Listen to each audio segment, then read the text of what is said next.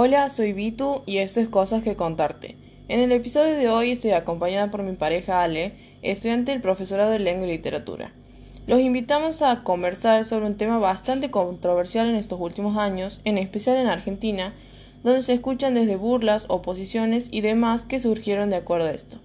Hace poco leí en varias publicaciones de Facebook algunos comentarios acerca del uso de la E o la X, para referirnos de manera neutra e inclusiva a las personas, por ejemplo, ellos, nosotros, haciendo una crítica de que el lenguaje de señas, el braille y muchas otras formas de lenguaje no están visibilizadas o no hay mucha gente que comprenda esto. ¿Está bien el uso del lenguaje inclusivo? Eh, ¿Está mal? Antes de las preguntas tenemos que definir de alguna manera qué es el lenguaje inclusivo. Cuando nos referimos al lenguaje inclusivo, hablamos de un lenguaje no sexista que busca incluir a los distintos géneros, es decir, sería un lenguaje que dejaría de hablar en lo masculino como sinónimo de lo genéricamente humano.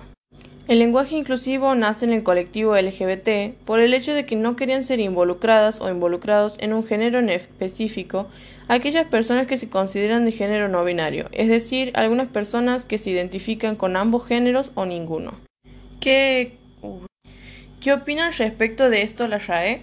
La Real Academia sigue en una postura de rechazo a este tipo de expresiones por considerarlas innecesarias. Sostiene que las palabras en masculino pueden abarcar el femenino en ciertos contextos, así como tampoco admite los duplicados como nosotros y nosotras. Entonces, ¿realmente qué es lo que permite la RAE? ¿Cuál es su opinión a lo largo del tiempo sobre el lenguaje? ¿Cómo ha ido eh, cambiando sus comentarios? Antes decían una cosa y ahora dicen otra.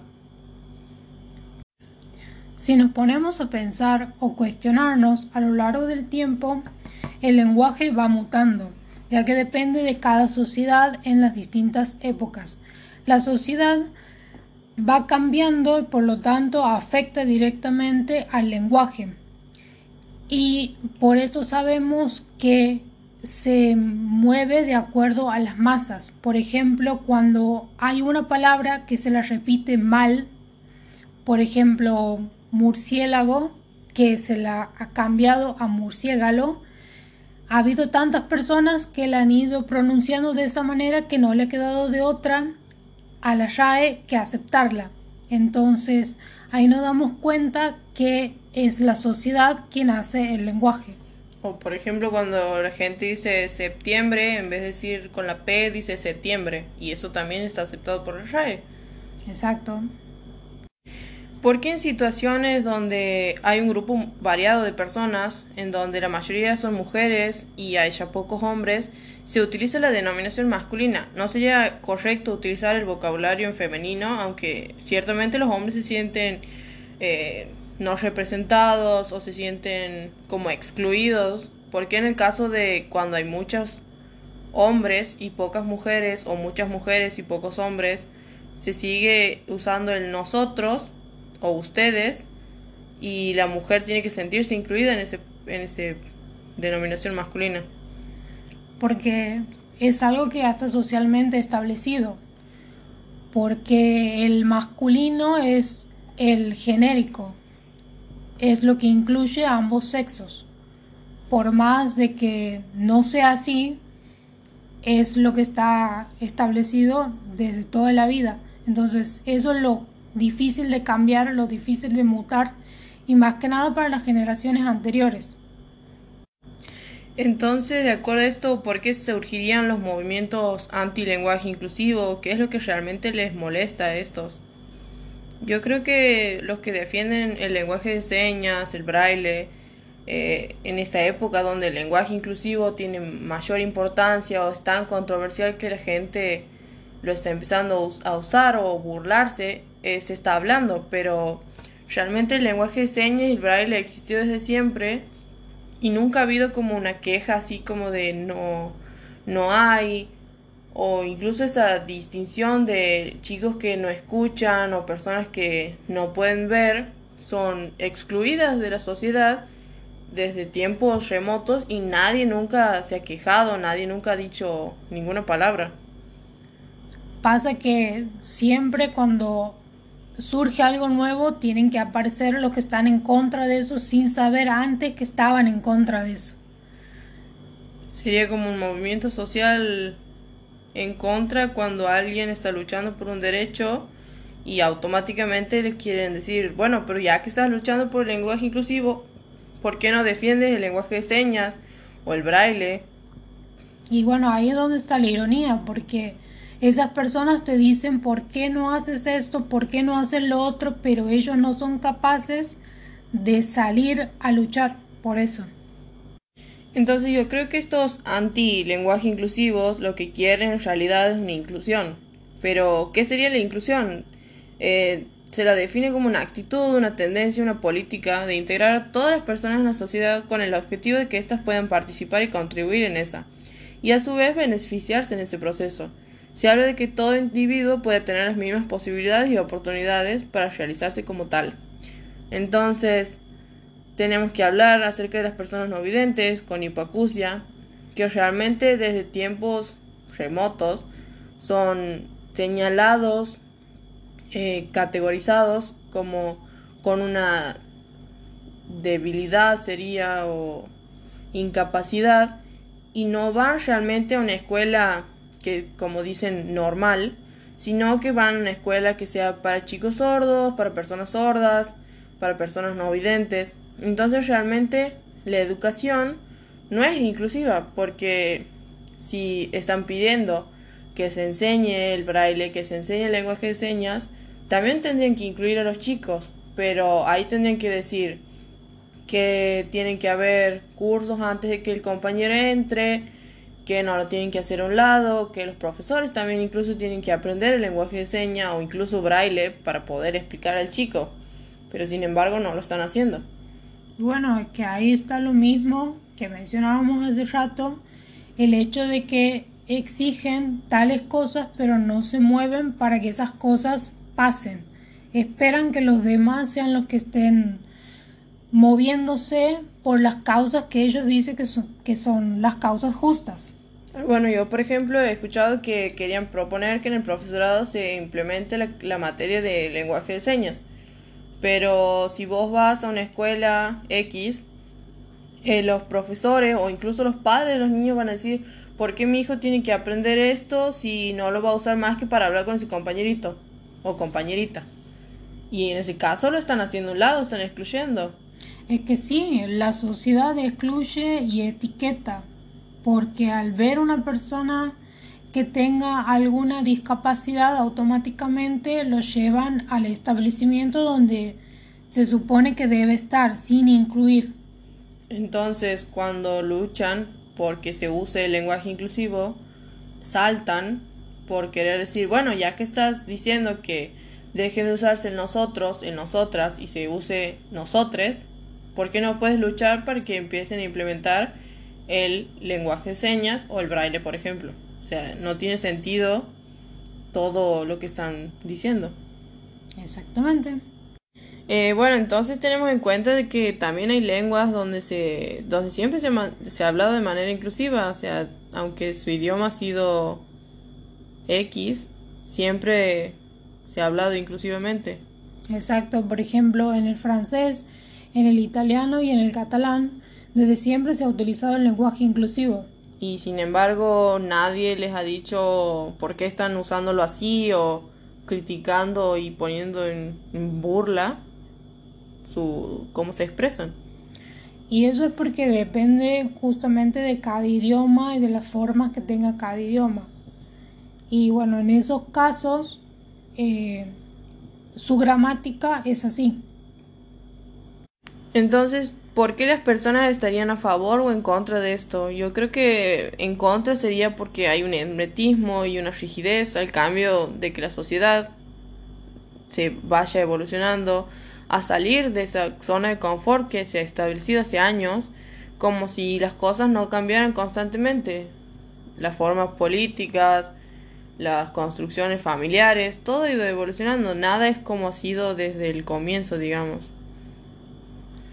Y las personas que están a favor entienden que el lenguaje se va modificando a través del tiempo, las sociedades se van modificando, van construyéndose a través del tiempo con las nuevas generaciones que van tomando ciertos temas o cuestiones que en muchos casos resultaban ser tabúes o estaban naturalizados, entonces eso es lo que empieza a hacer ruido como para salir a preguntarse qué es lo que está pasando con todo eso. También decir que la gente que está en contra mayormente es porque eh, te dicen que por qué no incluyes también el lenguaje nativo de cada región.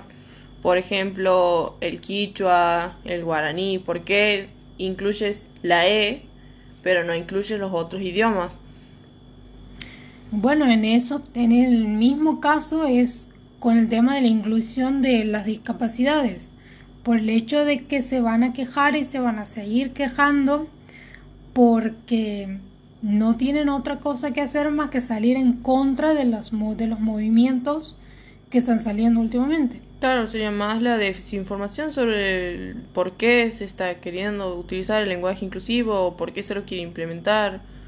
Lo que pasa, por ejemplo, con las personas grandes, con las personas adultas, este, que no entienden qué es lo que está pasando, porque son muchísimas cosas que se han ido modificando es demasiada información y por ahí en ellos se puede entender un poco más el hecho de que no lo entiendan o se cierren un poco, pero con las generaciones actuales que no estén informados es triste. También tenemos que hablar de qué punto la gente se lo toma en serio, hasta qué punto se lo llevan a una broma, eh, creo que desde que yo he empezado a escuchar lo que es el lenguaje inclusivo, he escuchado muchas burlas, eh, poner palabras con E que no tienen ningún sentido en una oración o en una palabra, simplemente por el hecho de burlarse y decir que como ahora se implementa la E, se la tiene que poner en todos lados. Exacto, y eso es más que nada la, la, la desinformación. Claro, o sea, y si los usan, te tratan de ignorante, o muchas veces he escuchado en la tele que con el tema del aborto había muchas personas que utilizaban el lenguaje inclusivo y los mismos periodistas como que los gastaban, los decían, pero ¿qué no has ido a la escuela? ¿No te han enseñado esto? También han llegado a decir que es lo que está de moda. Claro, que se usa como una moda para para resaltar en la sociedad y ha habido mucha gente que ha cancelado otras artistas por utilizar el lenguaje inclusivo. Sí, es, es más que nada en negarse a lo que se está diciendo por falta de, de información. Entonces tendríamos que preguntar o exponer qué opinamos nosotras acerca del lenguaje inclusivo. En mi caso, eh, obviamente estoy a favor porque considero que es algo que no se tenía en cuenta, no se ha tenido en cuenta en todo este tiempo, hasta hace unos años, y más que nada se ha visto desde hace dos o tres años más que antes, y que es necesario por el hecho de que hay muchísimas personas justamente que no se identifican con ninguno de los géneros, ni con el masculino ni con el femenino y hasta inclusive se puede identificar con un tercer género. Entonces, para todas aquellas personas que se sientan bien y cómodos utilizándolo, lo pueden utilizar tranquilamente. Y hay personas que prefieren el duplicado. En mi caso, me, me resulta difícil cambiar porque justamente es algo que está socialmente establecido y estamos desde que somos muy chiquitos nos, y nos inculcan qué es lo masculino y qué es lo femenino y cuál es el plural para referirnos a ambos. Entonces es muy difícil cambiar toda esa estructura. Pero si, si se puede irlo modificando despacio, no es algo que se vaya a hacer de un día para el otro. Bueno, en mi caso yo creo que estoy a favor del lenguaje inclusivo y también entiendo desde cierto punto de por qué la gente se queja, por qué dicen que el lenguaje de señas no es valorado o el braille incluso. Y sí hay cursos, hay muchas formas de aprenderlo, pero es cuestión de cada uno, creo, lo mismo que el lenguaje inclusivo. Si lo quieres usar, perfecto, si no lo quieres usar, también está perfecto. El tema es no ir a atacar a la gente porque lo está usando. Como decía Ale, o sea, está bien que tenemos inculcado en nuestra sociedad de tal forma que hay que decir el plural en masculino, pero los tiempos cambian y la gente tiene que entender que así como hay gente que lo va a usar, hay gente que no y está perfecto, no hay que atacar ni a uno ni al otro.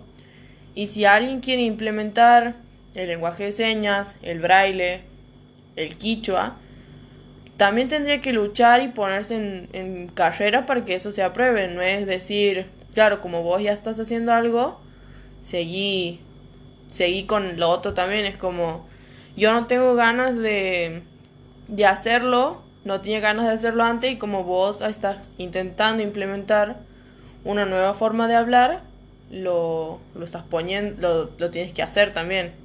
O sería como es no querer salir de tu zona de confort, pero también eh, obligar a alguien que luche por tus creencias. Exacto. Es juzgar al otro por lo que hace y pretender que cumpla lo, la, la ideología que uno tiene. Claro, o sea, si quieres usar el lenguaje inclusivo, está bien.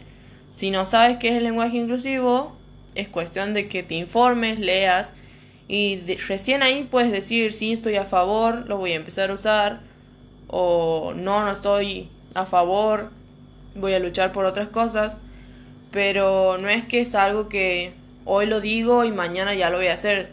A mí me cuesta muchísimo utilizar el lenguaje inclusivo, pero sí me, sí me tomo a pensar, digo, bueno, cuando mando un mensaje me fijo si voy a hablar en inclusivo, me fijo antes de mandar o modifico la palabra para que no sea... Claro, porque hay distintas formas de escribir, de cambiar, ya que el español es un idioma que tiene muchísimas palabras que podemos modificar la oración sin tener que referirnos a un género en específico. Claro, sería una cuestión de no es que queremos el, que las personas que están a favor del lenguaje inclusivo quieren hacerlo ya y que todo el mundo lo cumpla, sino el que lo quiera usar bien y si no lo quieres usar o no te interesa saber qué es, simplemente manténete al margen. No es cuestión de ir atacando y tratando de analfabeta o poco inteligente a alguien que lo use. Ni tomarlo como burla también, porque todas esas personas que lo utilizan porque así se sienten, es una manera de atacar a todas esas personas. Claro, entonces como no ataques, informate y decir una opinión al respecto. Siempre desde el lado del respeto. Claro, porque no está mal tener distintas opiniones. Obviamente todas las personas tenemos opiniones distintas con respecto a un tema. Pero lo que sí está mal es querer cambiar la opinión del otro o atacar e insultar. Eso es lo que está mal. Bueno, esto fue cosas que contarte. Soy Vitu. Soy Ale. Y nos vemos la próxima semana con un nuevo episodio.